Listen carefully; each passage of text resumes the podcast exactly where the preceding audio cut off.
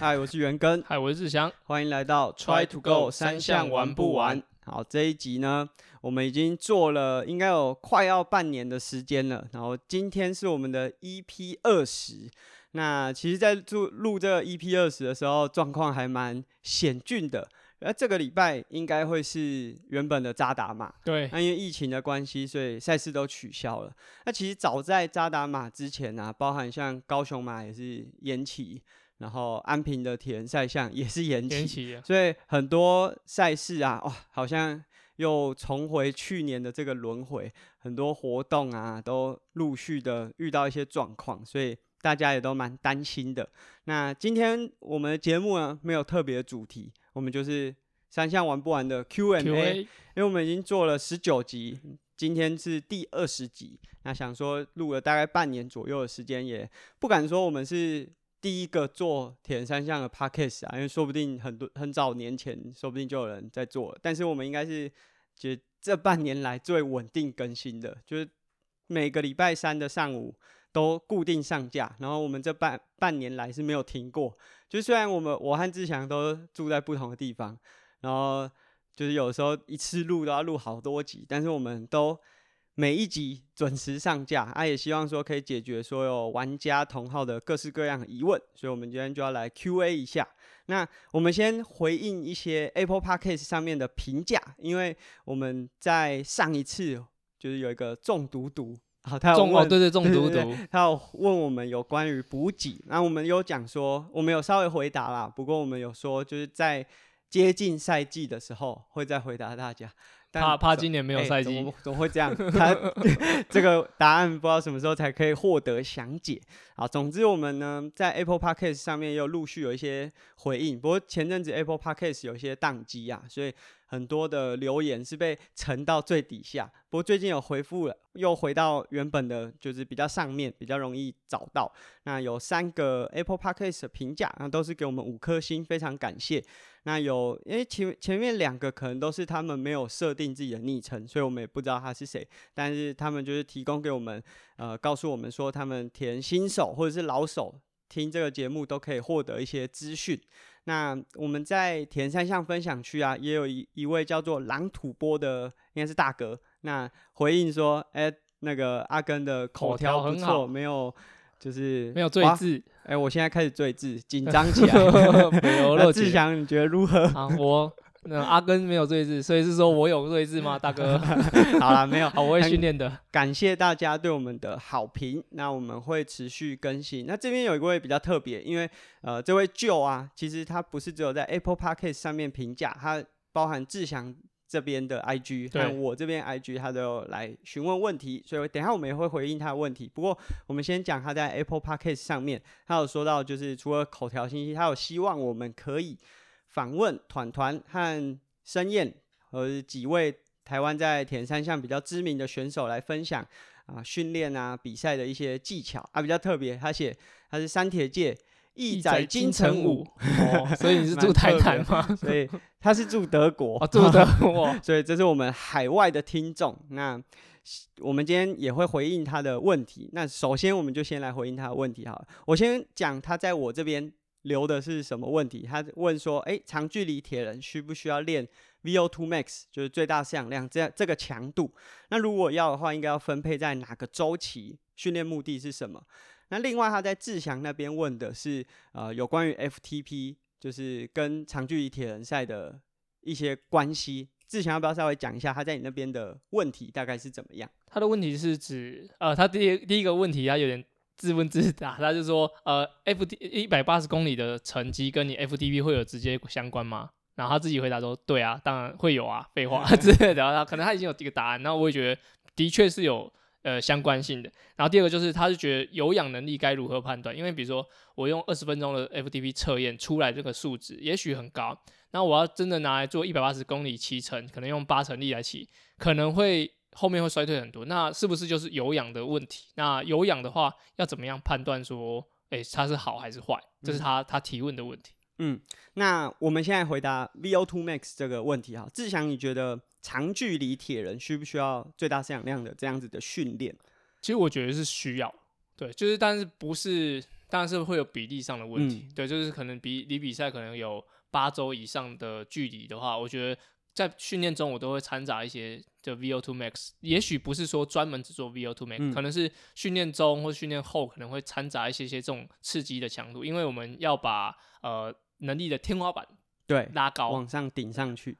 那我自己觉得当然也是需要的。那呃，比较需要训练的这个周期，可以长距离铁人来说，可能会是在比较前期啊，一个刺激的来帮助你做，不管是速度上面的进展，或者是一些强度上面的适应。其实我们可以举一些例子，就是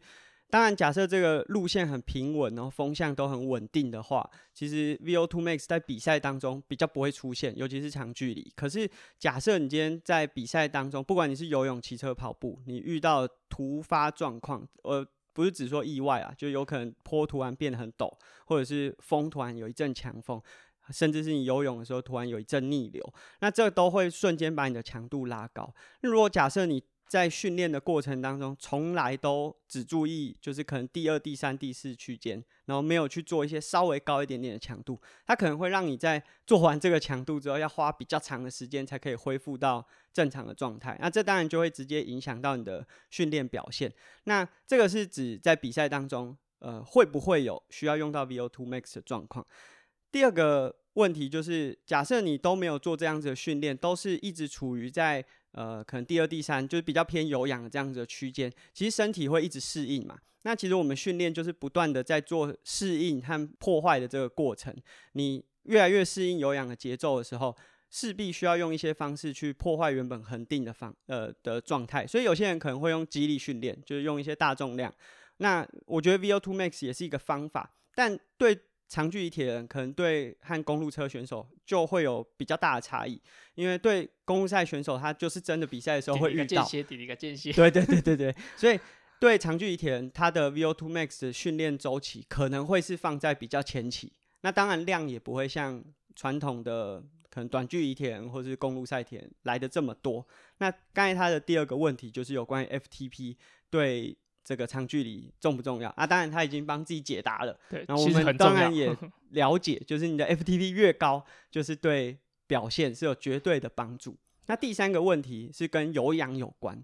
对，如果有氧的话，怎么恒定这个人有氧好不好？其实你很难从一个测验或是一个训练来看得出来。但是如果说应该说可以分两个程度，一个是他现在能力如何。好，比如说像我的话，我就会让我的学生可能骑强度是。FTP 的八十趴，然后让它起个十五分钟、二十分钟，然后我就观察他的心跳的异动值，因为他他可能就是都可以完成，但是他有可能他的心跳的异动值会很高。那我觉得，如果像刚刚讲的八十趴，然后可以维持十五到二十分钟的话，我觉得可以在浮动心跳可能五五下左右的话，我觉得就算是不错的能力。对，这指的是你刚开始操作这个八十趴强度的，也许是第一秒钟心跳和结束的时候。你的波动值如果很大，就代表这个强度虽然你做得完，可是对你的负担是比较大的。对，那我觉得其实今天这个德国听众就啊，他问的面向很广，很刚好，就是可以回应整个耐力训练为什么这么困难。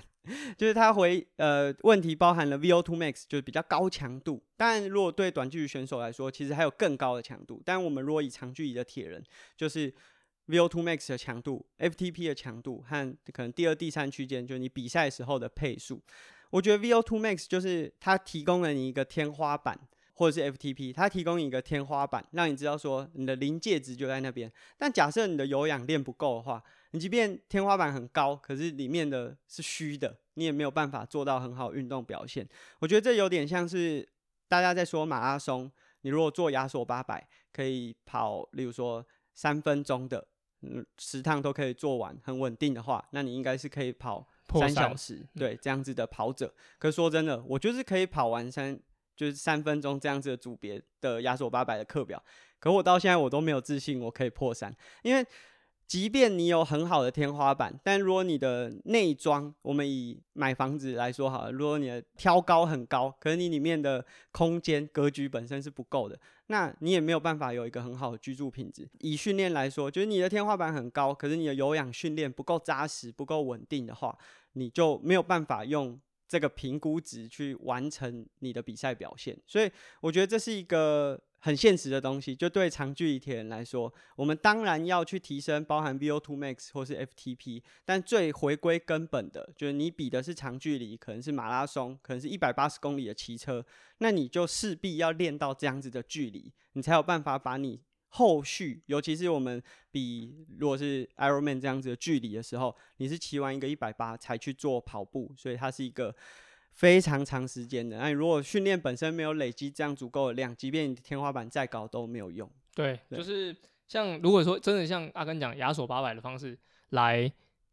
进行的话，其实很多高中的田径选手，他甚至到可以跑到两小时三十的呃两分三十秒的成绩，完成八十个八百。然后，但是他们真的可以用两个半小时完成全马吗？其实也不一定，他可能就是在某些程度上，他有具备这个能力，但是他还是需要像长距离的这样累积，然后让身体去有足够的磨练跟刺激，才有办法达到这个两小时三十。所以其实这就是呃，应该说研究跟实物上的一点差距。但是我们希望就是。研究我可以达，就是比如说以数据化我可以达成，但实物上我慢慢慢慢接近这个，让它这个误差值不会这么大。嗯，对。然后我觉得还有一个很关键，刚才我们都是讲到一些能量系统，但还有一个很重要的就是，假设你不管是跑一场马拉松还是比一场超铁，这过程还有能量补给，所以。这当中更包含的是经验，就是如果你的能力表现要提升，还有很多是包含在经验上面的，如何去克服。好，那这是我们回答德国听众旧的问题。那接下来一些都是 I G 上面的询问。第一个是听众 N A N，那他有问说课表要如何规划？哦，这是一个非常非常大的非常大的问题。那我觉得我们先分成呃两个部分好了，一个是好假设。就是安排课表，你要从什么时候针对一场比赛来安排课表？那我自己的逻辑啊，就是如果你是一个比较久没有接触训练的，至少要四周，呃，四个月，就是大概十六周的时间，让自己做好准备。那如果你现在，例如说，可能已经是经过一段时间的训练，然后要准备一场比赛，那可以需要的时间可能会短一点点，可能在三个月左右。那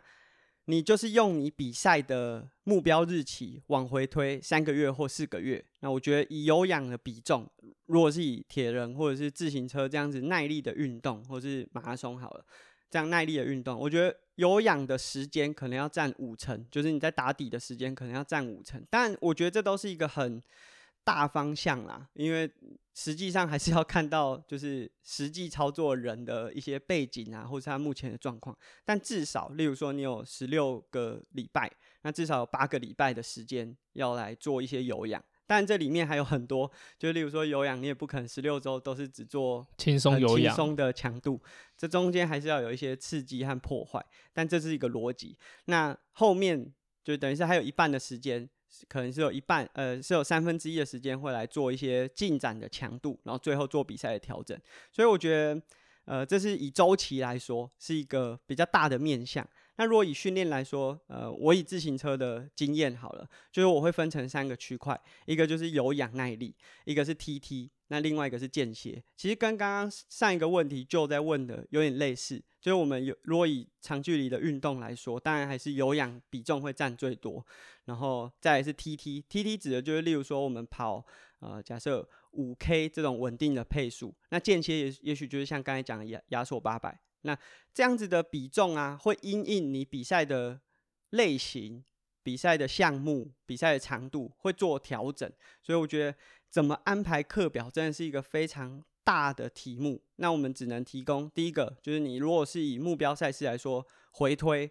三到四个月来做准备，然后有周期的练上去。那如果是以训练内容来说，就是我们刚才讲的 TT、有氧和间歇三个面向，只是比例上的调整。志强对这个问题有没有什么想回答的？其实我觉得安排课表最重要是你的目的是什么？对，比如说我你要比一个二六，或者比一个一一三，或者说任何一个马拉松，就是你要先把。安排课表前一定要把目标的日期定出来，因为如果你没有目标日期，就很像说我要减肥，那你为什么减肥？呃，我就想要减肥，但是你就没有一个时间点，比如说你到什么时间你要减几公斤？对，这样子的话有这个目标的，比如说 A 级赛事也好，或者说呃比赛测验点也好，那这个安排下去就像可以像呃阿根刚刚讲，就是分三到四个阶段去把它依序的完成，然后那个里面的安排的美美嘎嘎就真的就是。呃，一部分是靠经验，就是你对你身体的了解。也许说你在书上看到是要几周几周才可以完成，但是很多时候你你自己身体做，你其实做不到那个，那你就要有自己的一套方式。所以，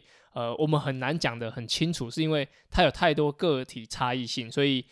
大方向还是有氧要要记得训练，然后比赛可能前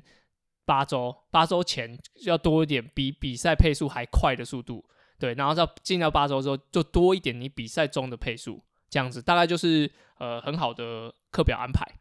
对，所以你要先设定目标，然后依照你的目标呢，其实刚才讲了，我们刚才有讲说有有氧 TT，其实 TT 是不管是跑步、游泳、骑车都有这样子的项目，就是一个稳定的节奏，呃，可能介于你阈值或是高于一点点，去维持一个稳定的强度。那再来就是间歇，那这三个。的组成会因为你的目标去调整。假设你是比 Ironman 这种很长距离的，但就是有氧的比例会最多，那 TT 会次之，然后最后才是间歇。假设你比的是一场呃绕圈的公路赛，可能是有氧最少，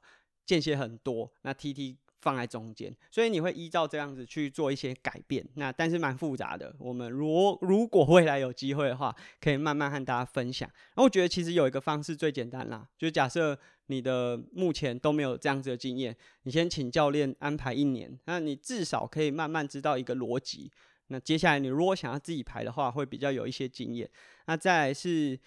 听众 Pale P A I L。那他也是在 IG 上面询问的，他在问说，在游泳训练的时候啊，打水和划手的比重怎么抓会比较适合田三项的比赛？因为叫做比重，嗯，不知道他是想讲呃比例还是比重，因为比重可能就是呃训练踢水跟划手的比重，就可能说呃训练游的时间跟踢水时间该多少搭配，比如说呃三千呃三百七百这样子吗？啊，那这个可能要看阶段，就是呃，离比赛远一点的时候，你就是踢水的可以多一点，踢水的训练可以多一点，然后滑手的训练就可以，你可以做一个长距离滑水啊，还是说带滑手板啊，或者说单纯夹板游，这些就是接近比赛的时候可以增加多一点，就比较不会在赛前一直在练踢水，对，这是我觉得是比比例的问题。然后如果是说你要踢水跟滑手的节奏。或者说什么六呃三拍三拍一滑手啊，四拍一滑手，那个的话，我觉得蛮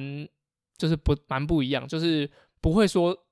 哪些选手就必须要用这个节奏，因为也有人就是六下踢水，然后加一个滑手超快，然后也有人就是喜欢二拍打水，这样子游下去很轻松。我觉得最简单的方式就是你。用这可能几拍几拍滑，比如说三拍滑、四拍滑、两拍滑，都各有个四百，嗯，然后你就可以感感觉一下哪一个节奏对你来说最舒服，然后休息时间都把它固定好，那你就可以看看啊秒数啊，现在手表很方便，就可以算你滑手次数啊，然后你游的时间，然后你自己身身体的喘度。那如果说你你平常练习都是四拍，结果你现在有有一边两拍很顺很好滑，那当然是改两拍啊，嗯，对，那比赛也是这么进行，因为呃你可能只有刚出发的时候会很混乱。那你中间的呃大概有九成的时间都是可能自己游，除非你跟在旁别人旁边。如果是自己游的话，你就当然就是在找回你最舒服的节奏。所以我觉得这些都可以试试看。然后如果以训练的比例来说，就是离比赛远一点的时候，可以多加强这些弱项跟基础，像踢水这部分的训练。这样，嗯，对，我觉得。对于游泳的训练啊，很长，我们会看到有人拿一个比赛的影片，然后就跟你说，你看这些游长距离的，他们踢水都不怎么踢，对，他说不怎么踢，那所以不太需要练踢水。可是我觉得这是有点先看到结果，然后才去讲说啊，不用练这个，因为其实有可能是他们真的在训练的时候已经放了很多比重，导致他们在实际踢的时候，他踢的一下比你踢十下都还要有效率。当然这有点夸饰法，但是我意思，呃，我们想要表达的是说呢，就是我们其实在之前也有讲过，就非赛季你可以多加入一些踢水去增加效率。那为什么不在赛季的时候踢？因为你赛季可能还要练其他两项，所以脚的使用已经很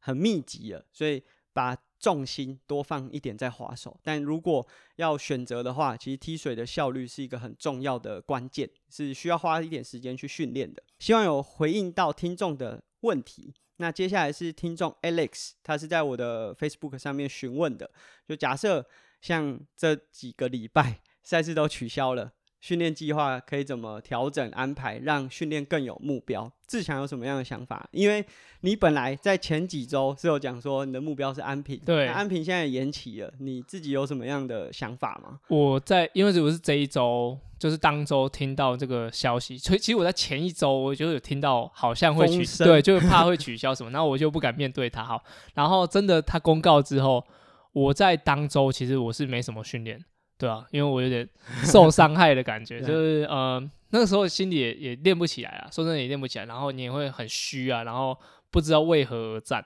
然后那这时候我觉得当周你赶快把心情调整好，你想去呃吃大餐的去吃大餐，然后你想休息就休息。那在下一周开始，我的话我就会呃把原本的训练可能稍微减一点量，但是每天该做什么我会固定好，对，就是。等待，因为我知道还有比赛，等待之后那个比赛，或者说马上做训练上的调整，让呃，也许我呃以我自己为例好了，我就是比安平的五一五，然后我在后面那个是二二六的比赛，那我可能就是原本照五一五的节奏比调整，那我可能会马上改成二二六的比赛。那如果说像你是上半年一个大比赛，好比你是扎打全马，然后你现在被取消了，那你你下一个比赛也许是台北马了。那我觉得你就可以开始玩玩不同项目，那你就可以比如说越野跑也好啊，或是玩玩其他重量训练啊，CrossFit 啊，或是登山车，或是这一类比较不一样的的运动。但是你的目标还是以呃年底的可能台北马为主，这样就是可以马上把啊心情转变好，然后把你的整个调整拉更长。对，那持续的运动是是对的，对，不用太担心说没有比赛可以比，嗯，因为疫情总会过嘛，我们还是要。就是想针对你的比赛做准备。对，我觉得这真的是一个非常前卫的问题，因为可能过去二三十年，我没有问过这个，不会有人问这个问题。可是这一两年，就大家都会有这个问题。那我自己属于那种取比赛已经取消，而且。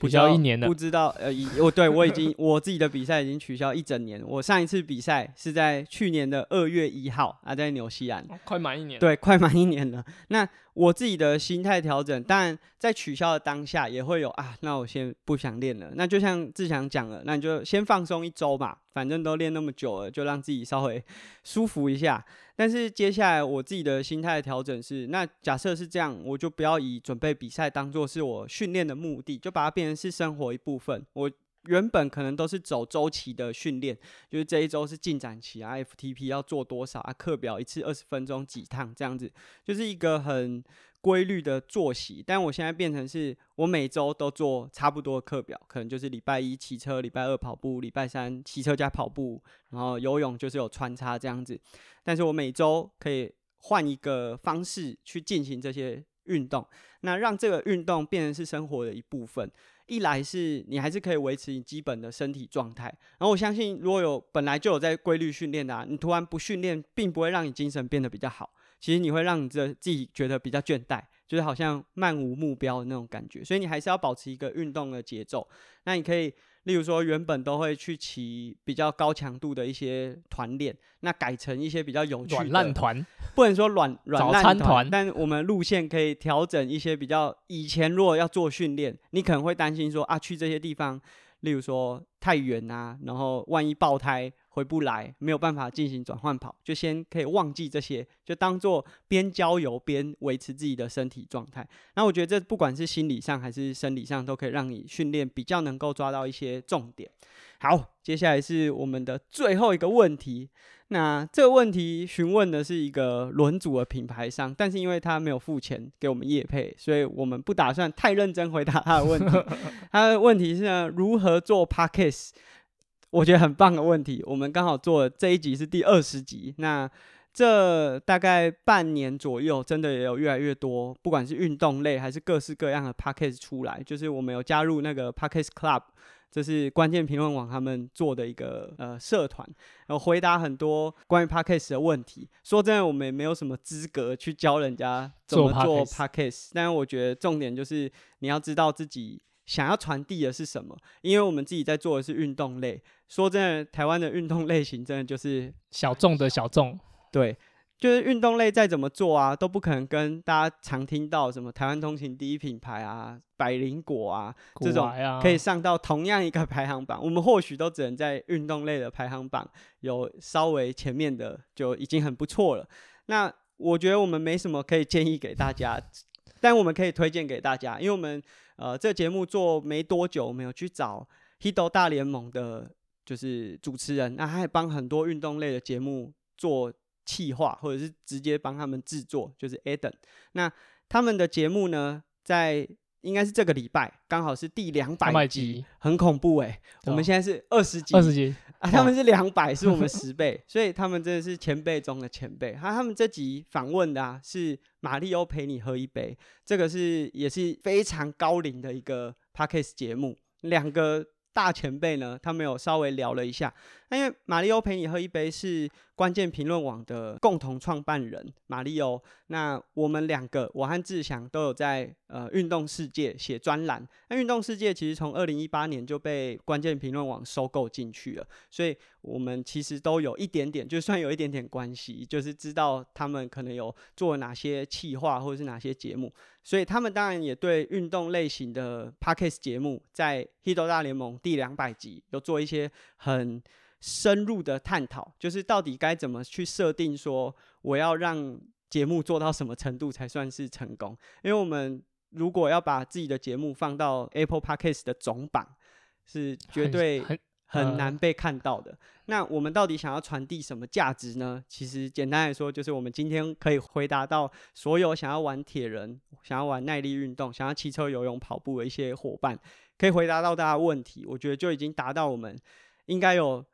九成的目标了。那这是我自己觉得，如果想要问说。要怎么做 podcast？我觉得我们没办法回答，你可以去听《h i t 大联盟》第两百集。那志强有没有什么样的想法？因为你其实比我还要早开始做 podcast。就是我，我也算是去年的二零二零年的二月开始做，我做两集，然后我就就直接难产。好，然后我觉得如果你要做 podcast，最重要就是先不要管你的就是写的内容，你要录，比如长。半小时或一小时这种的，我觉得十分钟也可以。对我觉得就是你想要像在写一个周记，那你那个周记的风格，就像你你的我我我自己的频道的话，就是我自己看到的东西，跟我自己教学上的东西，就不会说专注在只有训练，那可能是学生的一个问题，或是说简单的一个呃小主题来发挥，我觉得就很好。对啊，那我觉得像阿根讲，就持续做很重要。像我们一开始讲，我们这是已经。快做半年了，对对，准时上架，我觉得这蛮值得骄傲，因为即便很多大节目都会 delay，对，就是我觉得持续的做是最重要。然后，呃，像我自己的频道，你来去听就知道，我完全不会在意音质，对，就是我觉得音质可能是一定是会越磨越好。那后续的东西，因为一定会器材啊技术越来越好，那你先不要担心说你现在的模样怎么样。就是你先慢慢慢慢往上做，然后一集一集出来之后，你就会自己去修。像我自己就会一直看 YouTube 说怎么让音质更好啊，收购新的的器材有的没，那我就会我觉得那是成长的过程。那千千万不要就是怕做不好，然后就不做，那就是持续的做，它会越做越好。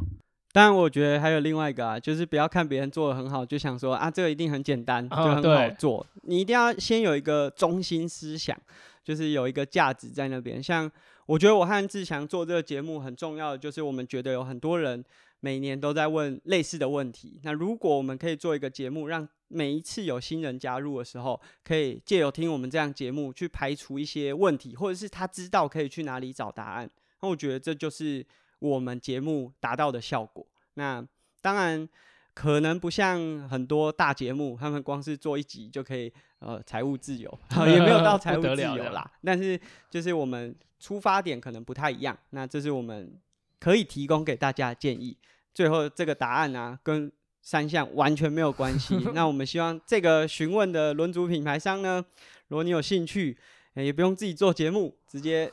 成为我们的业配伙伴就可以了。你要几集，我们就几集。好，那我们今天这集的 Q&A 呢，就到这边。当然，大家如果有任何想要询问的，也不只是在这一集的 Q&A 可以帮大家解答，还是可以在 IG 啊、阿根和志祥的 Facebook，或者是 Apple Podcast 的评价功能，我们都可以回应大家。那我们下次见，拜拜，拜拜。